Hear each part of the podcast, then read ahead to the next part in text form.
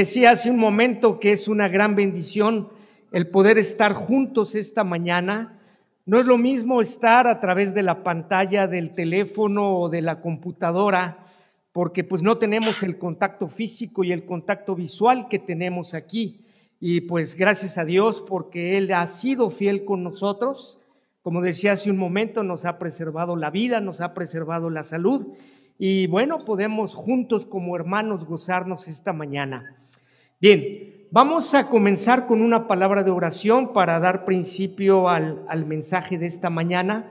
Entonces les voy a pedir por favor si podemos inclinar el rostro, vamos a cerrar nuestros ojos y vamos a, a ser conscientes de que estamos en la presencia de nuestro Señor. Oremos. Bendito Padre, gracias te damos esta mañana por el amor que tú nos tienes. Gracias Padre por tu palabra escrita y gracias también, Señor, por esta iglesia local en donde podemos proclamar tu palabra, donde podemos adorarte, donde podemos bendecir tu nombre y, Señor, pues donde podemos cumplir eh, lo que tú nos mandas, que es amarnos unos a otros. Señor, te pedimos que bendigas este tiempo, que sea para tu honra y para tu gloria y para edificación de cada uno de los oyentes. Gracias por tu amor. En nombre de Jesucristo oramos. Amén. Muy bien, pues como iglesia esta semana nos tocó estudiar la carta del apóstol Pablo a Timoteo, la, carta de, la, de primera de Timoteo. Eh, hemos venido avanzando en el estudio y eh, como mencionaba nuestro hermano Salvador el jueves, prácticamente llevamos el 80% del libro de paso a paso por el Nuevo Testamento y pues ha sido la verdad de bendición porque aunque es abuelo de pájaro, nos estamos dando cuenta de muchas cosas que dice la escritura que a veces pasábamos por alto. Y esta mañana eh, vamos a, a fijarnos principalmente en el capítulo 1 de Timoteo. Entonces, si quieren abrir sus Biblias, vamos a tratar de seguir versículo por versículo lo que Pablo le escribe a nuestro hermano Timoteo. Entonces es Timoteo capítulo 1, primera de Timoteo capítulo 1, versículo 1. Y dice así la palabra de Dios. Pablo, apóstol de Jesucristo, por mandato de Dios nuestro Salvador y del Señor Jesucristo, nuestra esperanza. Y aquí encontramos un principio muy importante de la escritura. Pablo se está llamando apóstol de Jesucristo, pero realmente él no se está autonombrando apóstol de Jesucristo, sino que claramente lo dice aquí en la segunda parte del versículo, dice, por mandato de Dios nuestro Salvador. Entonces, si Pablo es apóstol de Jesucristo, es porque así lo ha mandado Dios nuestro Salvador y dice, y del Señor Jesucristo nuestra esperanza. Entonces, definitivamente es voluntad de Dios que Pablo sea apóstol.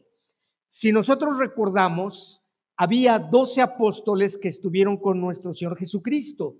Y cuando Judas traicionó a Cristo, entonces quedó un lugar vacante que los apóstoles echaron un volado para ver quién lo ocupaba, pero realmente no era ninguno de los dos escogidos el que el Señor había elegido, sino era Pablo, como lo dice la escritura.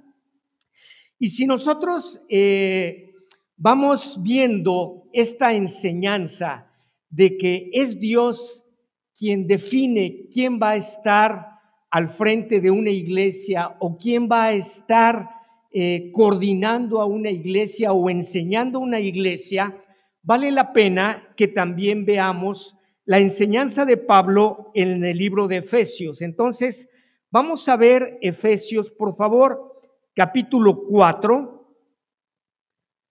Y en Efesios capítulo 4 dice el versículo 11, y él mismo, o sea, está hablando de Cristo, y él mismo constituyó a unos apóstoles, a otros profetas, a otros evangelistas, a otros pastores y maestros. Entonces, ¿quién constituye al liderazgo de la iglesia? Cristo mismo. Dice aquí que a uno los constituyó apóstoles. Un requisito importante para ser apóstol era haber tenido un encuentro personal con Cristo, pero además un encuentro cercano, no como el encuentro que nosotros tuvimos cuando nos convertimos a Cristo, sino un encuentro personal eh, al lado de Él. Los apóstoles estuvieron durante los tres años de la vida pública de nuestro Señor Jesucristo, pero Pablo, de acuerdo a lo que entendemos en el libro de los Hechos, él también estuvo con Cristo y recibió instrucciones directas de Cristo de cuál era su ministerio. Por eso es que eh, nos señala la escritura que es por mandato de Dios que Pablo es apóstol de Cristo. Ahora, ¿para qué es que elige nuestro Señor a ciertas personas, como dice aquí, apóstoles, eh, profetas, evangelistas, pastores y maestros. ¿Para qué los elige el Señor? Bueno, lo tenemos en el versículo 12, la respuesta de Efesios 4, y dice, a fin de perfeccionar a los santos para la obra del ministerio, para la edificación del cuerpo de Cristo. Entonces, la razón de que haya apóstoles, de que haya evangelistas, de que haya pastores y maestros y es justamente para perfeccionar a los santos. ¿Y quiénes son los santos? Bueno, pues los santos somos cada uno de nosotros que hemos reconocido a Cristo como nuestro Señor y Salvador. Somos santos no porque seamos buenos o bonitos, sino porque el Señor nos hizo santos limpiándonos con la sangre preciosa de Cristo y nos limpió en el momento que creímos en Él y le recibimos como nuestro Señor y Salvador. Entonces, Él constituyó apóstoles para perfeccionar a los santos. Él constituyó profetas para perfeccionar a los santos. Él constituyó evangelistas también para perfeccionar a los santos, lo mismo que a los, que a los maestros a por una, y ahora, una placa y todo esto. Y este, decía que si podía pagar, para que desayunes con mi mamá. ¿Algún ah, ya prendido en Zoom si lo puedes apagar, por favor? José Luis, ¿puedes apagar tu, tu micrófono, por favor? José Luis y Leti. Eh, Meni, no sé si los puedes silenciar, por favor. José Luis. Perdón, perdón. Entonces, la razón o la causa por la cual nuestro Señor ha escogido a ciertas personas es para perfeccionar a los santos.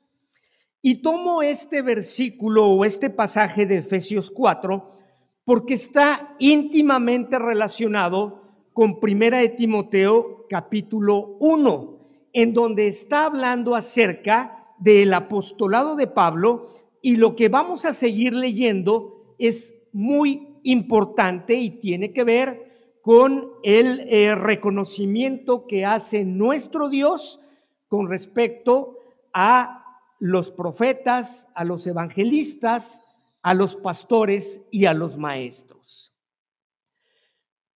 Ahora, actualmente no existen los profetas como, los, como existían en el Antiguo Testamento o cuando se estaba escribiendo el Nuevo Testamento, en donde recibían la revelación de Dios y, y ellos hablaban dependiendo de lo que Dios les decía o escribían de acuerdo a lo que Dios les decía. Y es el caso, por ejemplo, de Isaías, o de Joel o de Daniel, que eran profetas en el Antiguo Testamento. Vemos a Juan, como profeta del Nuevo Testamento en el libro de Apocalipsis. Pero cuando terminó de, escribirse la palabra de Dios, la Biblia, estos profetas cesaron y ahora eh, se interpreta como cuando nosotros hablamos de la palabra de Dios, proferimos la palabra de Dios. Entonces, la razón de ser es que hay que edificar al cuerpo de Cristo. Muy bien, vamos ahora al versículo 2 de Primera de Timoteo. Y dice, a Timoteo, verdadero hijo en la fe. Gracia, misericordia y paz de Dios nuestro Padre y de Cristo Jesús nuestro Señor. Acabamos de estudiar la carta de tesalonicenses.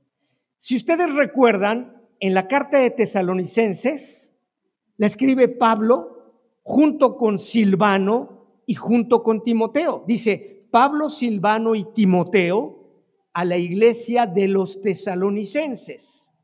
Sin embargo, ahora está escribiendo Pablo a Timoteo. Quiere decir, estuvieron trabajando algún tiempo juntos y ahorita cuando Pablo está escribiendo esta carta, no está al lado de Timoteo. Timoteo estaba en la iglesia de Éfeso. Y por eso le está escribiendo esta carta Pablo. Y nos vamos a dar cuenta cuál era la razón de esta carta, que es muy importante y como les decía hace un momento, tiene que ver con las personas, con los hermanos que están al frente de una iglesia o enseñando en una iglesia.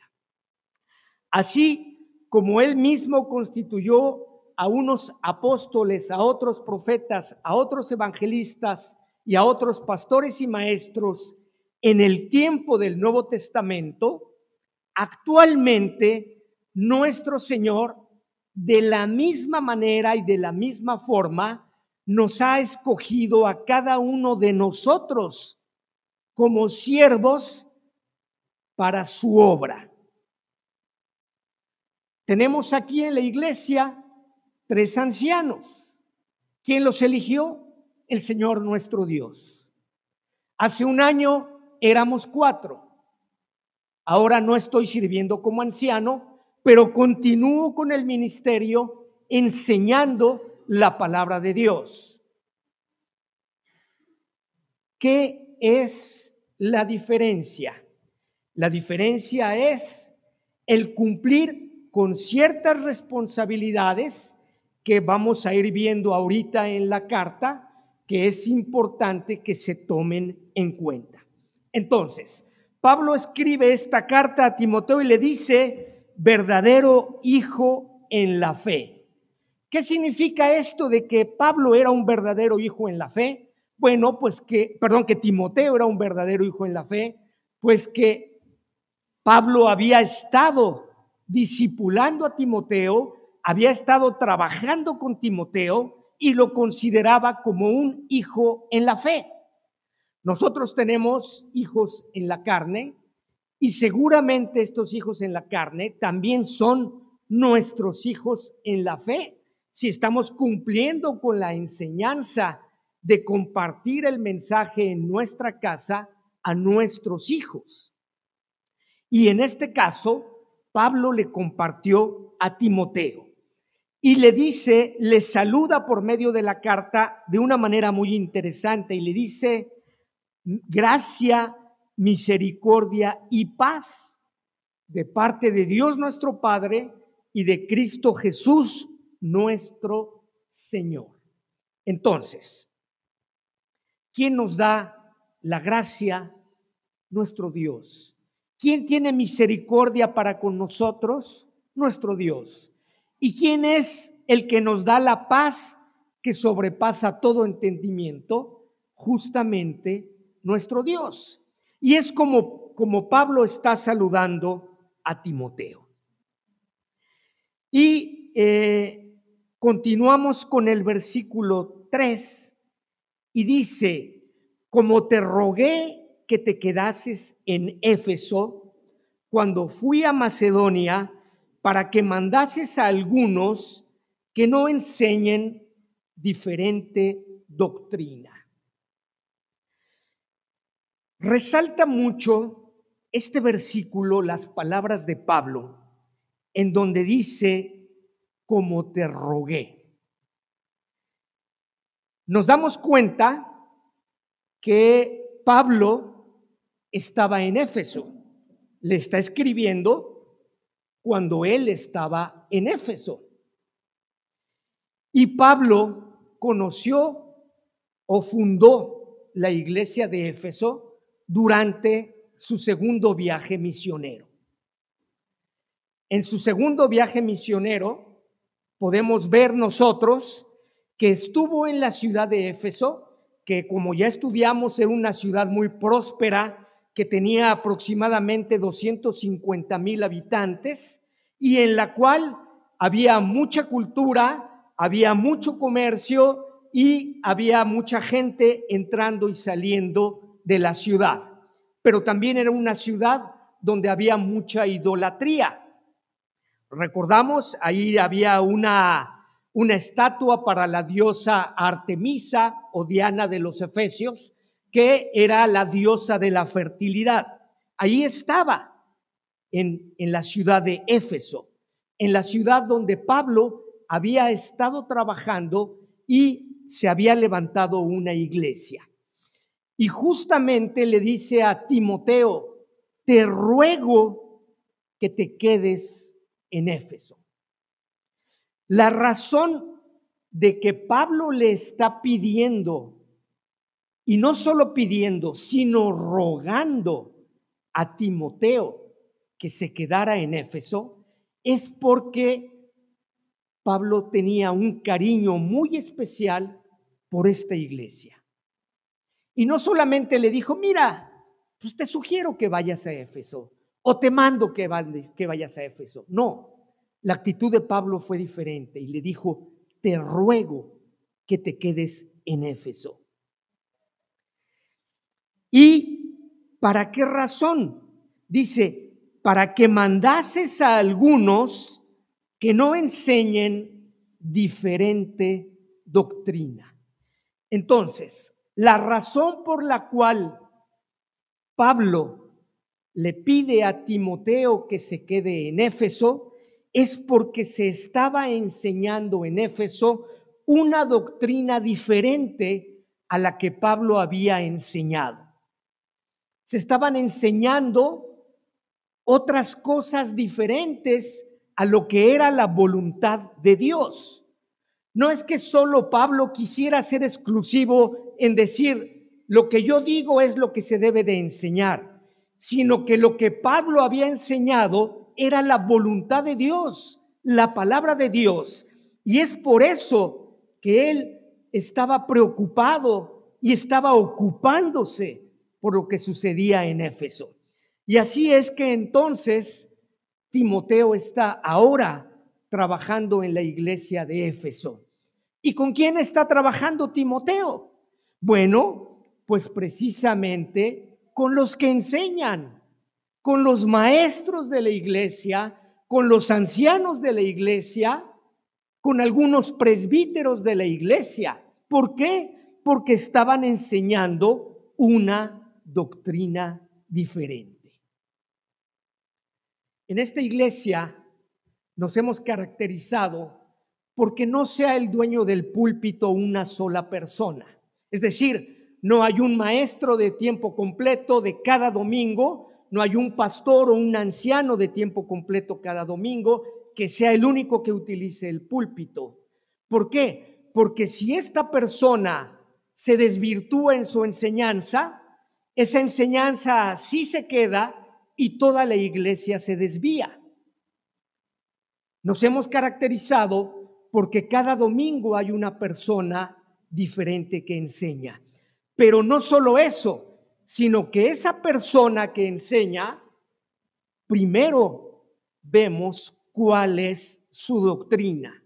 Es decir, qué es lo que él entiende con respecto al Evangelio, qué es lo que él entiende con respecto a la Biblia, a la palabra de Dios, y si la interpretación que les da es la correcta.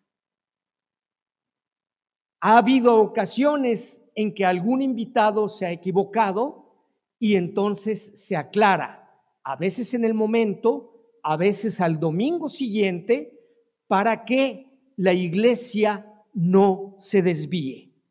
Y lo que estaba sucediendo en la ciudad de Éfeso es que había maestros que estaban enseñando diferente doctrina y esa diferente doctrina los iba a llevar a desvirtuar por completo la palabra de Dios. Entonces, es muy importante esta carta del apóstol Pablo a Timoteo. ¿Y qué podemos decir que es una doctrina? Bueno, pues es el conjunto de principios, enseñanzas o instrucciones que se consideran válidas. ¿Y válidas ante qué? Válidas ante la palabra de Dios, que es la Biblia. Es decir, todas las doctrinas tienen que filtrarse a través de la palabra de Dios. Si en la palabra de Dios nosotros encontramos que lo que nos están enseñando es verdad, esa es una doctrina cierta. Y si nosotros encontramos que lo que nos están enseñando no es exactamente lo que dice la palabra de Dios, es una falsa doctrina. Y hay que detenerla. Entonces, por eso Timoteo tiene que quedarse en Éfeso para no permitir que maestros enseñen una falsa doctrina. Entonces, como se darán cuenta, la tarea de Timoteo no era fácil. ¿Por qué? Porque además Timoteo era muy joven Timoteo era un hermano que no era un adulto o un adulto mayor, era un joven que había sido siervo de Pablo, siervo de Cristo primero, enseñado por Pablo y era fiel a la palabra. Y Pablo estaba cierto de la doctrina de Timoteo y por eso le dice, quédate en Éfeso y no permitas que se enseñe una diferente doctrina. Entonces, Pablo, perdón, Timoteo tenía que enfrentarse o que enfrentar las herejías que se estaban presentando en la iglesia de Éfeso. Dice en Mateo hablando nuestro Señor Jesucristo, Mateo capítulo 7, versículo 15. Guardaos de los falsos profetas, que vienen a vosotros con vestidos de ovejas, pero por dentro son lobos rapaces. Por sus frutos los conoceréis. ¿Acaso se recogen uvas de los espinos o higos de los abrojos? Nuestro Señor Jesucristo ya hablaba de esto y decía, guardaos de los falsos profetas. Y como vamos a ver ahorita un poquito más adelante, hay algunas otras cartas que hablan de lo mismo y aún en el Antiguo Testamento se habla de lo mismo, porque es una advertencia que a las iglesias se van a infiltrar falsos maestros que van a querer meter falsas doctrinas. Y esto hay que cuidarlo. Y la forma y la manera de cuidarlo es, en primer lugar, conociendo la palabra para poder reconocer cuándo se está enseñando lo correcto y cuándo se está enseñando lo incorrecto.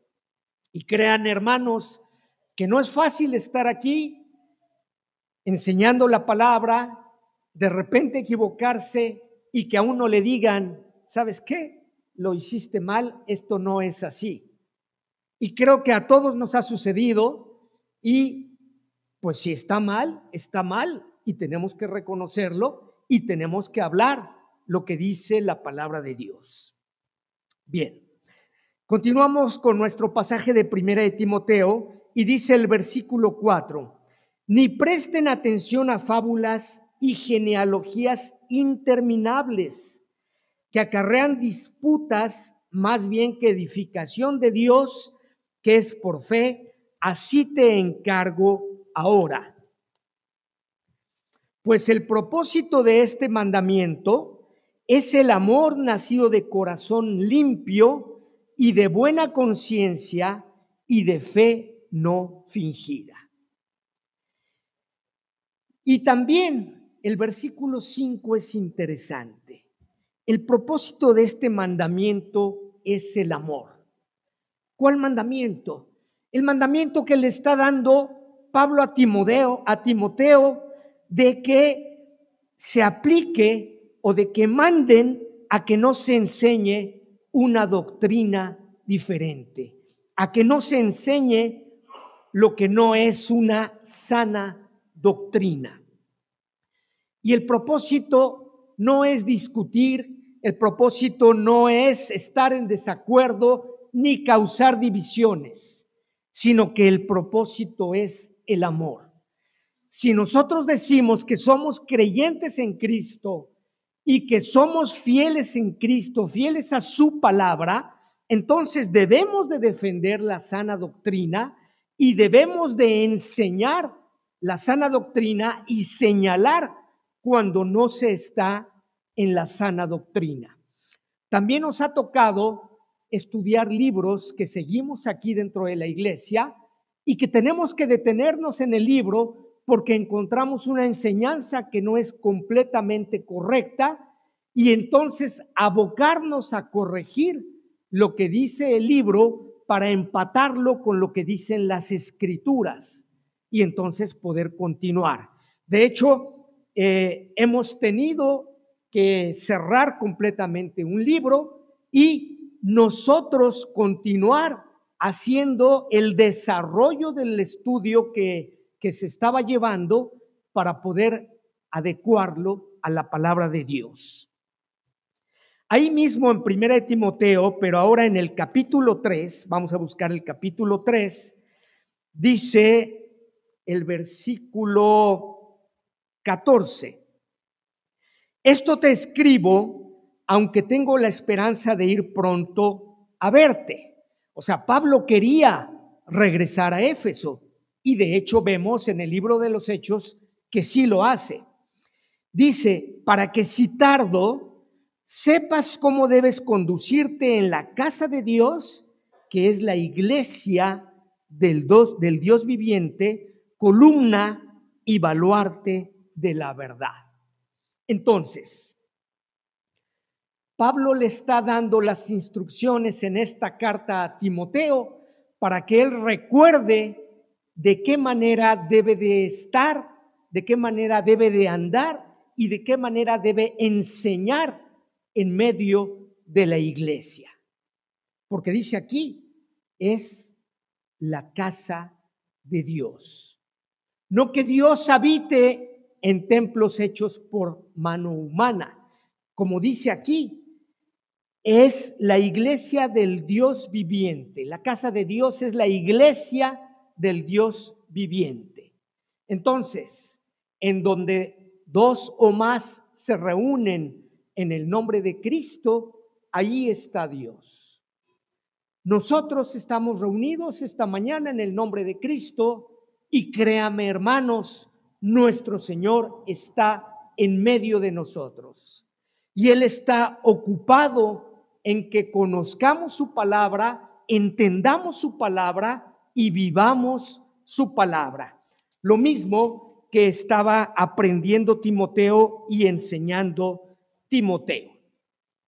Y Pablo le dice con respecto a lo que les, escribió en otras cartas, allí en el capítulo 4, eh, capítulo 4 de Primera de Timoteo, versículo 1, dice, pero el Espíritu dice claramente que en los postreros tiempos algunos apostatarán de la fe, escuchando a espíritus engañadores y a doctrinas de demonios. Entonces, va a haber algunos que van a apostatar de la fe, es decir, se van a alejar de la fe, escuchando a espíritus de engañadores y a doctrinas de demonios. Si nosotros permitimos o enseñamos lo que no es sana doctrina, podemos caer en esto. En primer lugar, tenemos que recordar, la salvación no se pierde. La salvación ya nos la dio el Señor, Él la ganó por nosotros, derramando su sangre preciosa en la cruz del Calvario y dando su vida por cada uno de nosotros. Él murió y resucitó para que nosotros fuésemos salvos. Nos regaló la salvación ya no la perdemos. Ahora es responsabilidad de nosotros el crecer en esta salvación. Pero no debemos permitir que se enseñe sana, que se enseñe falsa doctrina. Debemos de ser precavidos. ¿Quiénes? Todos iglesia y los que nos dedicamos a estudiar y a compartir de la palabra de Dios. ¿Por qué? Porque dice que en los postreros tiempos algunos apostatarán de la fe, algunos se desviarán escuchando espíritus engañadores. Entonces, el enemigo está presto a ver en qué momento introduce dentro de la iglesia a alguien que pueda estar como lobo vestido de oveja y que sea un engañador y que venga con doctrinas de demonios, como dice aquí 1 Timoteo 4.1. Dice el 2, por la hipocresía de mentirosos que teniendo cauterizada la conciencia, prohibirán casarse y mandarán abstenerse de alimentos que Dios creó para que con acción de gracias participen de ellos los creyentes y los que han conocido la verdad.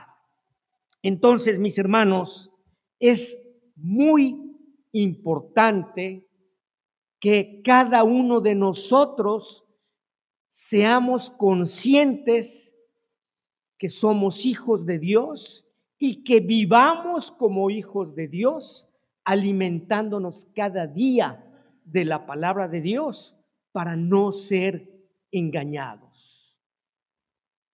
Nuestro Señor está ocupado en nosotros. Él habita en nosotros. Somos templos vivos del Espíritu Santo. Pero Él va a manifestarse en nosotros en la medida que cada uno de nosotros lo permita.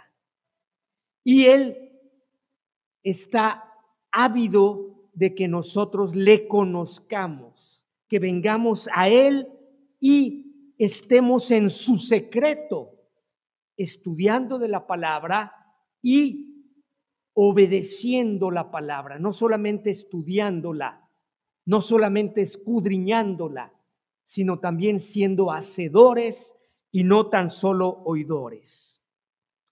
Vamos a ver qué es lo que dice el apóstol Pedro de todo esto. Les voy a pedir que vayamos a Segunda de Pedro, capítulo 2.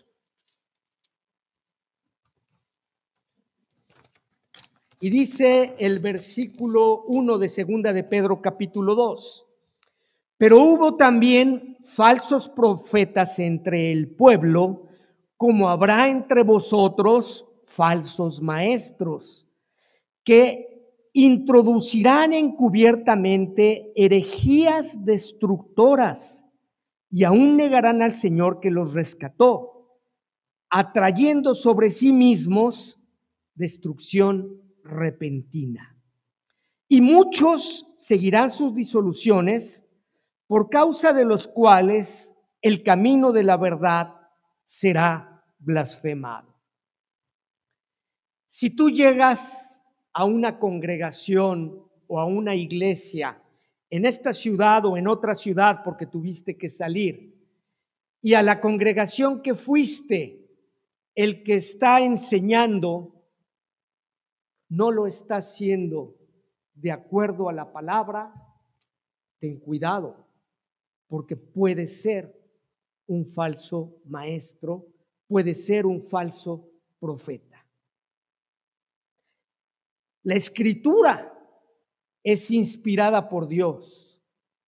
Cuando nosotros hablamos de la palabra de Dios, la inspiración viene de la palabra de Dios. No viene de que nosotros hubiésemos sido místicos y nos hayamos pasado toda la noche anterior en oración. La inspiración viene de la palabra de Dios. Entonces, la forma en la cual podemos medir una enseñanza para saber si es o no una sana doctrina está basada en la escritura. Y no se trata de sacar un texto, un versículo que tiene dos o tres renglones para de ahí sacar toda una doctrina. En la palabra de Dios siempre vamos a encontrar apoyo en diferentes libros. Ahorita, por ejemplo, que estamos hablando de las falsas doctrinas, hemos estudiado versículos en dos capítulos diferentes de Timoteo, en uno de Efesios, ah, pero era Pablo el autor, sí, pero ahora estamos viendo que Pedro también dice lo mismo. Y también vimos que nuestro Señor Jesucristo en el Evangelio según San Mateo dice lo mismo. Y vamos a ver que en el Antiguo Testamento también habla de esto que se iban a introducir falsos maestros. Y por eso Pablo estaba muy, muy ocupado en que Timoteo se quedase en Éfeso, una iglesia en la cual Pablo ya había estado por dos o cerca de tres años enseñando y que ya estaban introduciéndose maestros con herejías. Si esto sucedía en, el, en tiempos neotestamentarios, ¿qué no puede suceder en nuestros días? El Espíritu de Dios, el Espíritu Santo, está al pendiente de su iglesia. Démosle oportunidad al Espíritu de Dios que obre en nosotros a través de su palabra y proclamemos la palabra tal como debe de ser.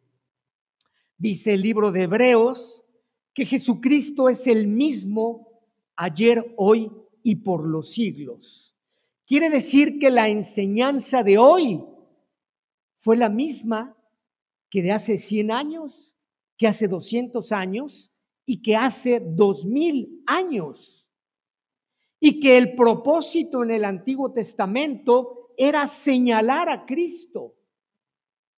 Todo el Antiguo Testamento apunta a Cristo.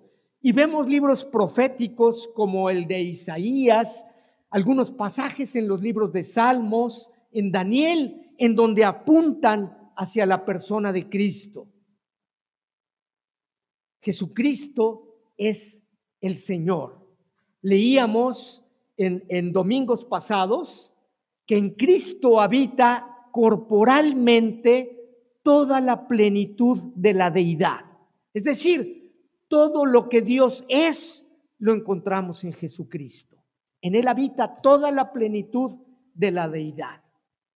Entonces, hermanos, dice eh, aquí mismo en Hebreos, en el, en el capítulo 13, versículo 9, no os dejéis llevar de doctrinas diversas y extrañas, porque buena cosa es afirmar el corazón con la gracia no con viandas que nunca aprovecharon a los que se han ocupado de ellas. Acabo de leer Hebreos 13, versículos 8 y 9.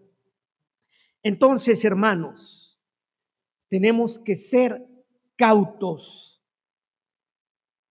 Hay personas que dicen, híjole, no pude ir el domingo a la iglesia, pero voy a prender la televisión hay un canal en donde todo el día hay predicaciones. Y entonces prenden y le buscan al canal de enlace y llegan allí una serie de maestros con doctrinas completamente diferentes. Unos con doctrina buena, pero desgraciadamente la mayoría con doctrinas no sanas. Y se están alimentando así entre semana. Y cuando vienen a la palabra, hay confusión. ¿Por qué? Porque no están basadas completamente en la palabra o porque sacaron un versículo de todo su contexto y ahora han hecho un pretexto. Entonces, nosotros, cuando alguien nos muestre un versículo, busquemos otros versículos que apoyen lo que esta persona está diciendo y si encontramos versículos que dicen lo contrario, entonces no aceptemos esa enseñanza o esa doctrina que nos están compartiendo. Regresamos a, a Primera de Timoteo, por favor.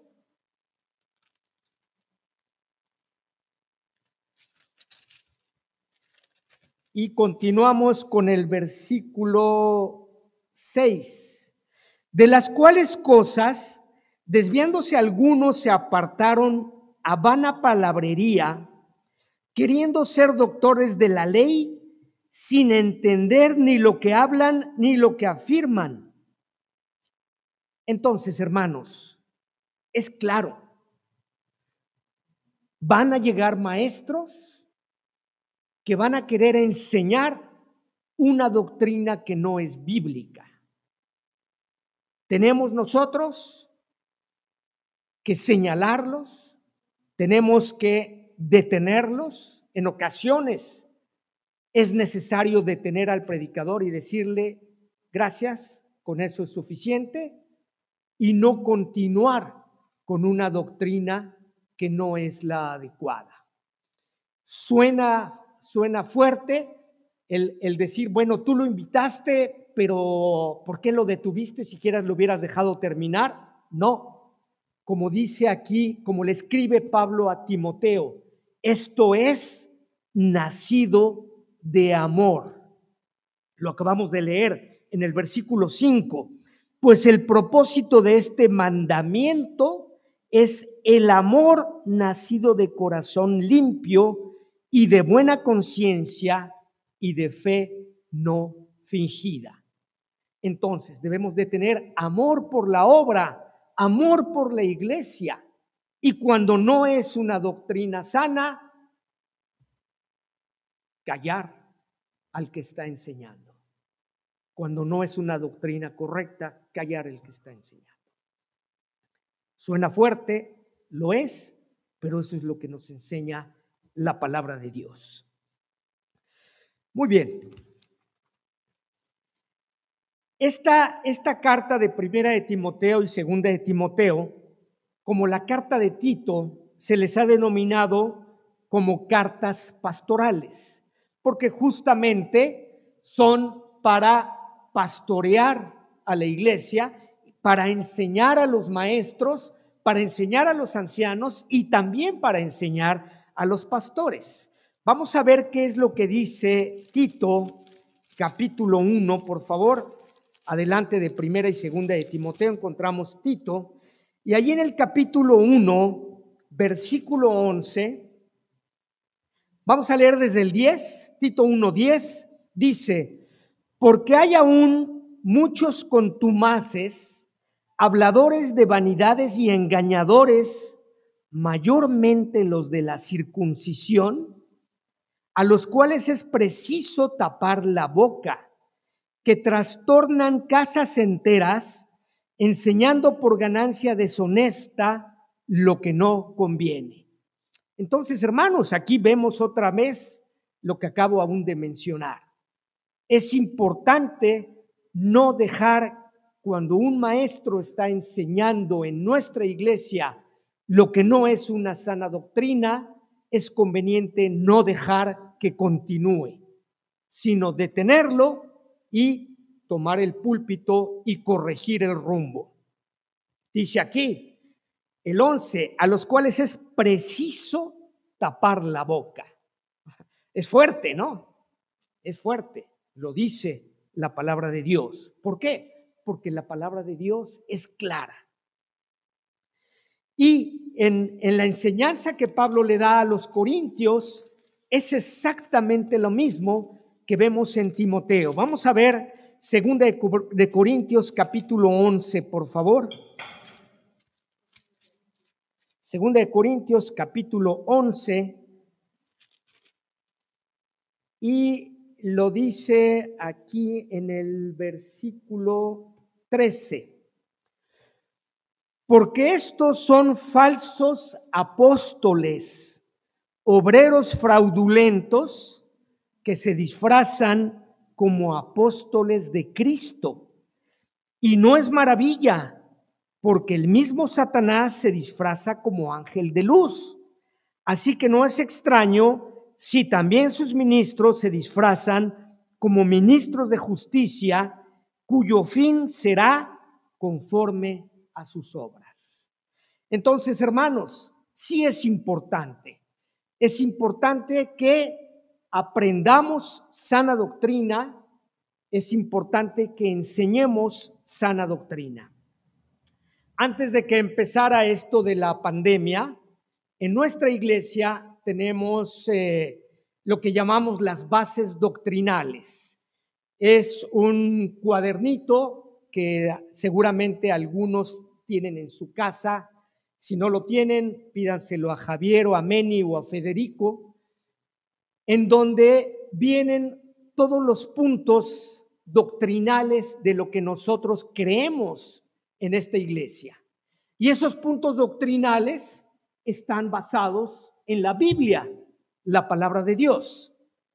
Y decía, antes de la pandemia, antes de que comenzara el servicio, tanto Javier como un servidor nos estábamos encargando de esto. Y lo estuvimos haciendo cerca de un año, tal vez, ocho meses, no lo sé. Estuvimos estudiando las bases doctrinales. Terminamos con un grupo y comenzábamos con un nuevo grupo, porque es importante lo que se enseña en una iglesia, la doctrina que estamos aprendiendo. No sabemos qué nos tiene preparado el Señor, si vayamos a permanecer todo el tiempo en Querétaro, en esta iglesia, o si tenemos que movernos de ciudad y partir a otra iglesia. Bueno, pues si a donde vayamos, que sea una iglesia en donde se enseñe sana doctrina. A veces vemos en el WhatsApp, ¿verdad? Que alguien pregunta por una iglesia en, en la ciudad de León o en la ciudad de Monterrey. Y a veces no hay iglesias bíblicas como esta pero podemos conocer a una iglesia, tal vez una bautista, que tiene la misma doctrina, pero también hay que tener cuidado porque no todas las iglesias bautistas tienen la misma doctrina. Las iglesias metodistas, las iglesias presbiterianas también tienen de repente doctrinas diferentes. No que sean doctrinas que apostaten de la fe, pero en algunas no son doctrinas que estén 100% apegadas a la palabra de Dios. Y lo que más conviene, pues es que lo que estamos estudiando y aprendiendo sea lo que la palabra de Dios nos muestra y nos enseña. Y es diferente hablar de doctrina que hablar del Evangelio. Dice en, Gálatas capítulo 1, vamos a buscarlo, Gálatas capítulo 1, el versículo 6, está hablando Pablo, y dice, estoy maravillado de que tan pronto os hayáis alejado del que os llamó por la gracia de Cristo para seguir un evangelio diferente. Es importante diferenciar entre lo que es la doctrina y lo que es el evangelio. Nosotros hemos estudiado justamente en Primera de Corintios lo que es el evangelio. Que Cristo vino a este mundo, siendo Dios vino a este mundo, murió por nuestros pecados, y resucitó al tercer día conforme a las escrituras y está sentado a la diestra del Padre. Esto es el Evangelio. Si tú crees de corazón y has recibido de corazón quién es Cristo, entonces estás en el Evangelio correcto. Él nos lavó, Él nos limpió. Ahora, si tú decías creer eso y ahora le estás aumentando el culto a los ángeles o el culto a otros seres creados o a otros dioses, porque somos mexicanos y cómo podemos deshonrar a Tlaloc o a Quetzalcoatl o qué sé yo. ¿Qué es lo que dice la escritura? Vuelvo a leer en Gálatas 1.6. Estoy maravillado de que tan pronto os hayáis alejado del que os llamó por la gracia de Cristo para seguir un evangelio diferente. No que haya otro, sino que hay algunos que os perturban y quieren pervertir el evangelio de Cristo. Entonces, hay personas que quieren pervertir el evangelio de Cristo.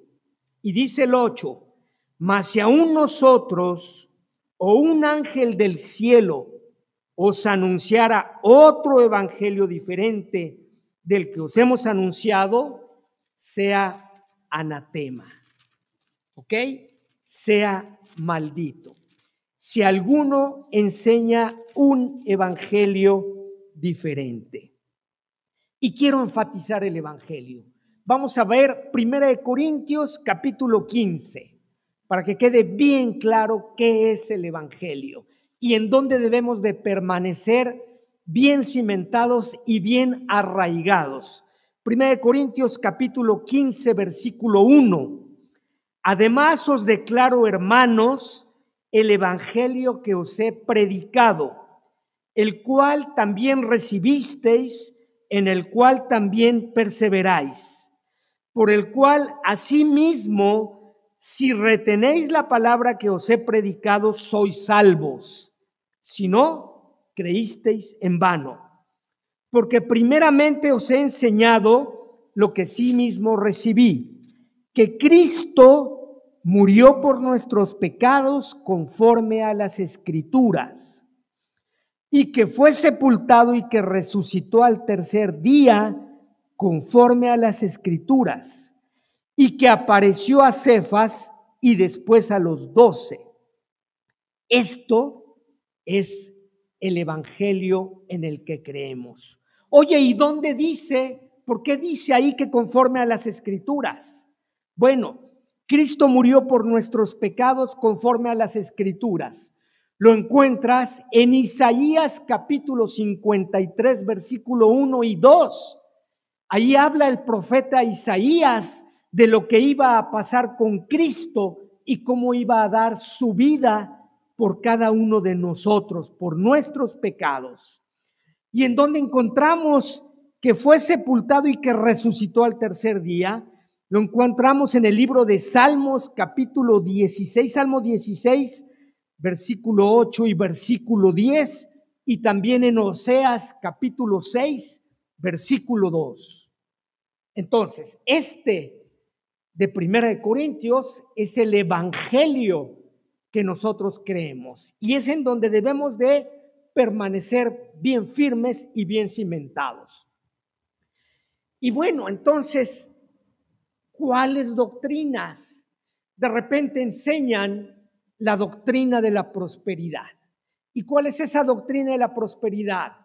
Bueno, si tú quieres tener una vida económicamente mejor, ven y ofrenda. No te conformes con el 10% de lo, de lo que estás ganando en ofrendar. Da el 50% y Dios te va a multiplicar eso. Y la gente cree. Y por querer tener más, dan ese 50% y se quedan esperando. Eso no es lo que enseña la escritura. La escritura dice que debemos ofrendar con gozo. La escritura no dice que, que Él nos va a multiplicar. La escritura dice, Él abrirá los cielos para que sobreabunde. Pero podemos sobreabundar en gracia, podemos sobreabundar en salud, podemos sobreabundar en el conocimiento de la palabra, pero no necesariamente en ser millonarios. La doctrina de la prosperidad. ¿Y a quiénes vemos que son prósperos?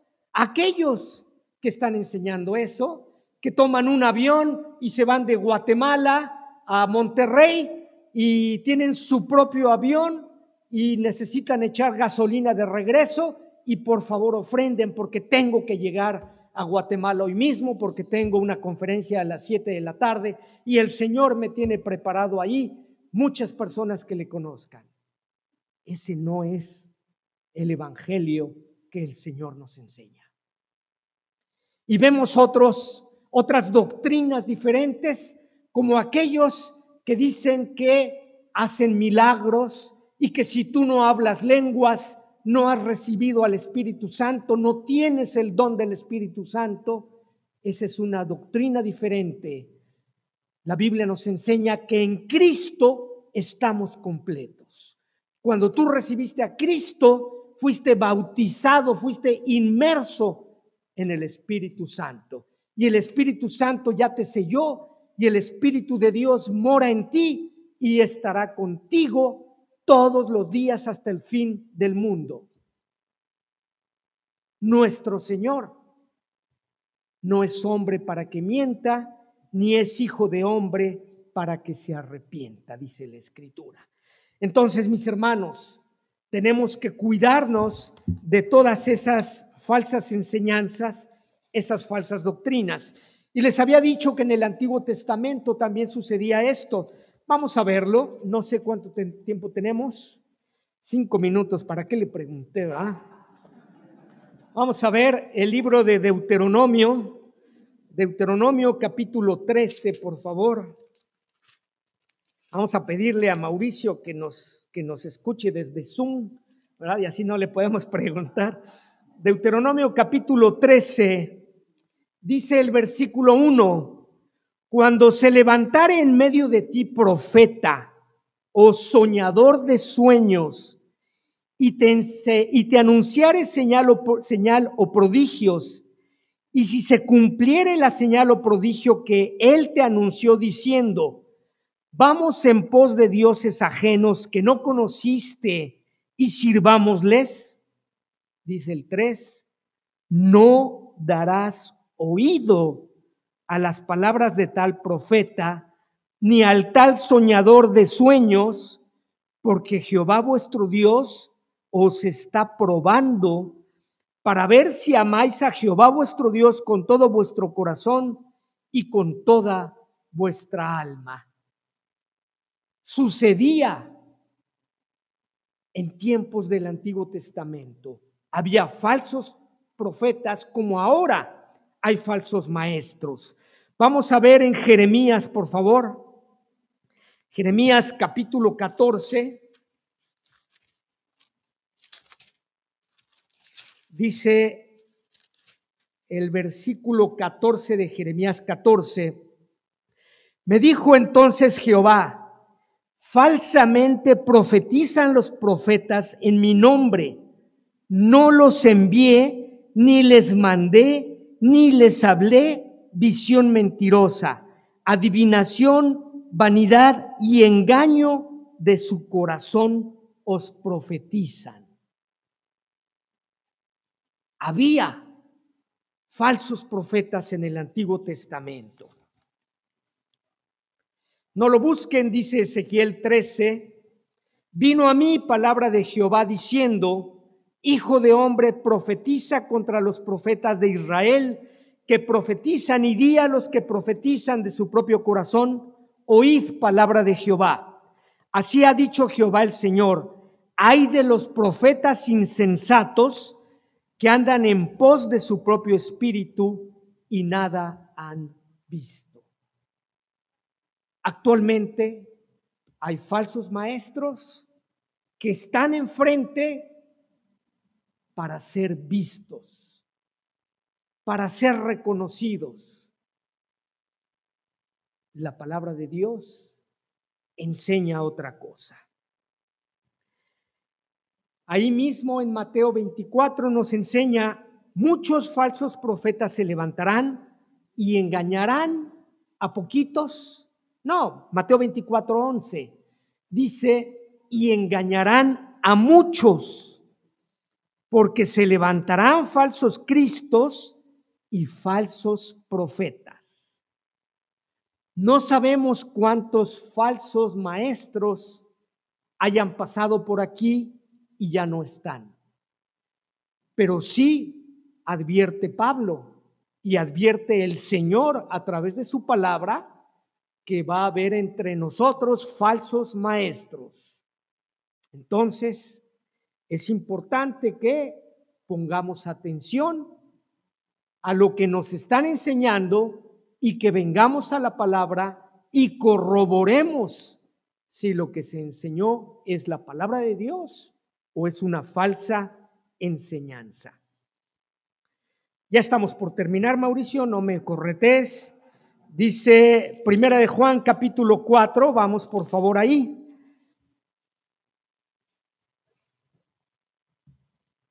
Primera de Juan capítulo 4 versículo 1.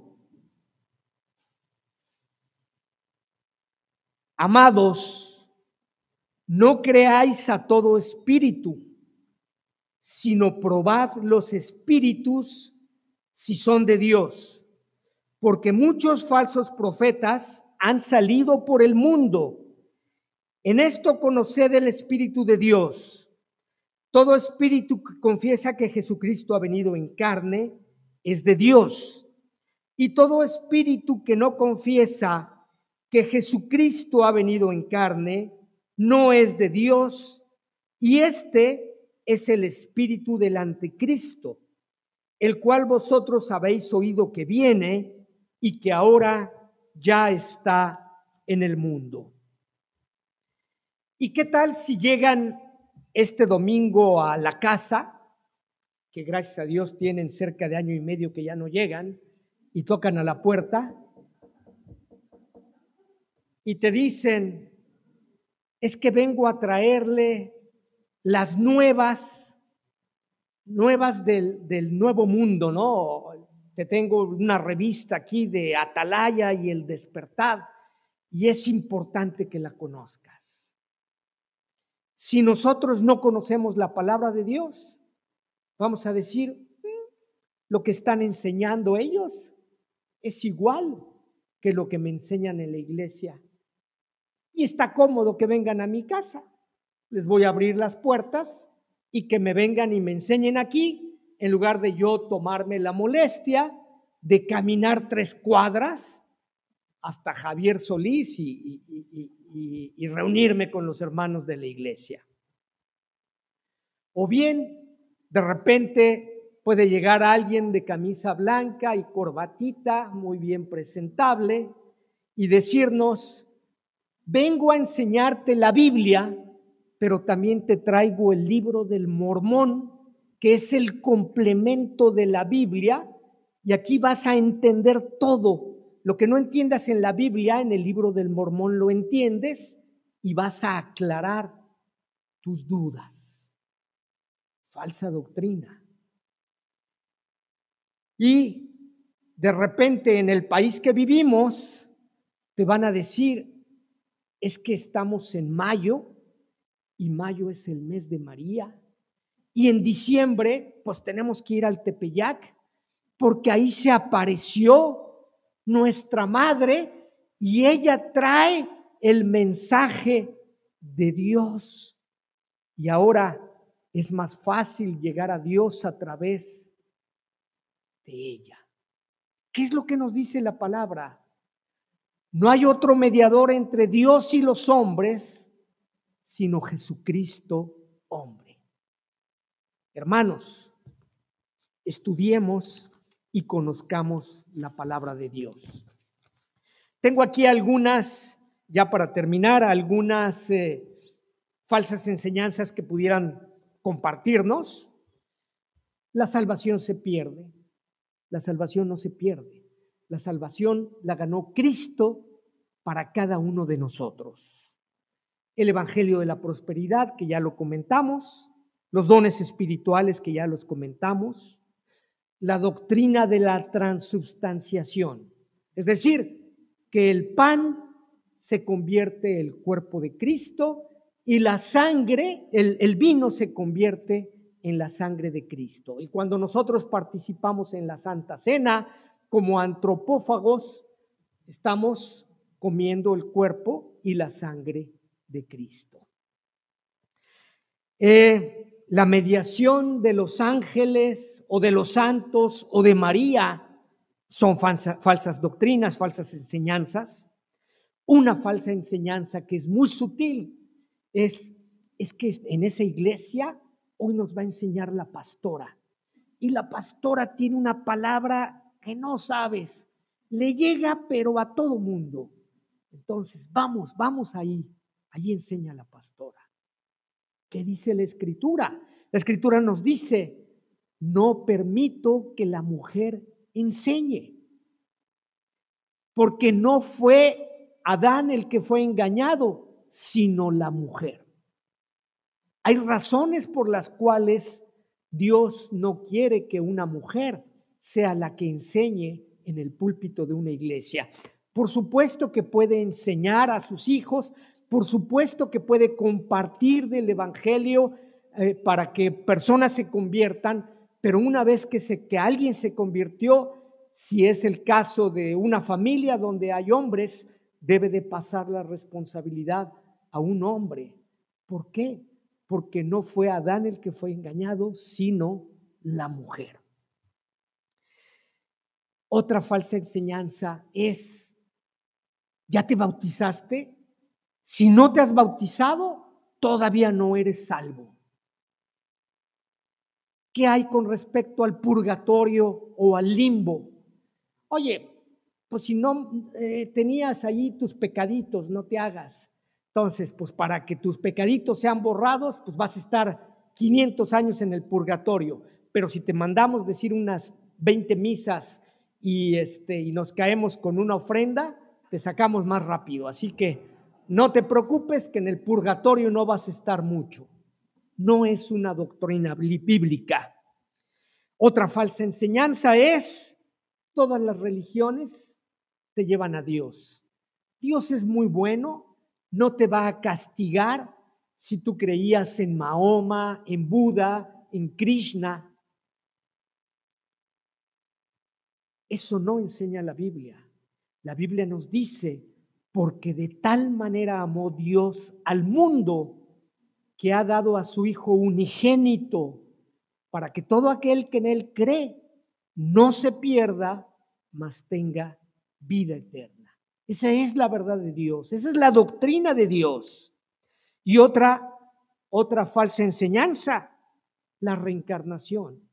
Bueno, es que yo antes era más malo de lo que ahora soy, en mi otra vida y poco a poco, Dios me va dando la oportunidad de que me vaya puliendo y entonces por eso ya empecé a venir a la iglesia, porque ya no soy tan malo, ya no soy narcotraficante ni tratante de blancas ni nada por el estilo, ya me estoy enderezando. No enseña la Biblia eso. La Biblia enseña que los muertos, que las, que las personas mueren una sola vez y después de esto el juicio. Muy bien, hermanos, con esto concluimos. Los invito a que se conecten. Nos faltan pocos estudios de estos del paso a paso por el Nuevo Testamento, pero tengo entendido que, de, que después de esto vamos a empezar a estudiar libro por libro. Vale la pena que se conecten. No porque digas el domingo voy a escucharlo, el domingo me escuchaste a mí hoy, pero te perdiste de escuchar a nuestro hermano Salvador Francioni el jueves, que nos trajo la palabra de Dios, primera de Timoteo pero tal vez enfocando otros puntos diferentes a los que toqué esta mañana. Entonces, todos los jueves a las 8.30 de la noche estamos estudiando la palabra por Zoom y tenemos nuestro tiempo de oración. Vamos a darle gracias a Dios por este tiempo. Bendito Padre, gracias por tu palabra escrita. Gracias Señor por los maestros de esta iglesia, tanto los maestros de escuela dominical como los maestros aquí en el púlpito, como los maestros en Zoom, los que nos traen los devocionales y los que traen la prédica el domingo, Señor. Gracias por la vida de cada uno de ellos. Te pedimos, Señor, que tú sobreabundes en el corazón de cada uno, que tú, Señor, siempre estés mostrando tu palabra y, Señor, que, que, que, todos podamos depender absolutamente y solamente de ti. Gracias, Padre, por dejarnos tu palabra escrita. Gracias, Señor, porque aquí encontramos todo lo que tú quieres que nosotros sepamos de ti y de la vida eterna. Hay muchas cosas que no están escritas, por como dice tu palabra, que si todas se habrían escrito, no cabrían en todo el mundo todas las cosas que tú hiciste, Señor. Pero tú tienes muchas cosas por revelarnos a su tiempo, Señor, y, cuando estemos en tu presencia. Señor, gracias por lo que tú nos has dejado y gracias, Padre, por el amor tan grande que nos tienes. En nombre de Jesucristo oramos.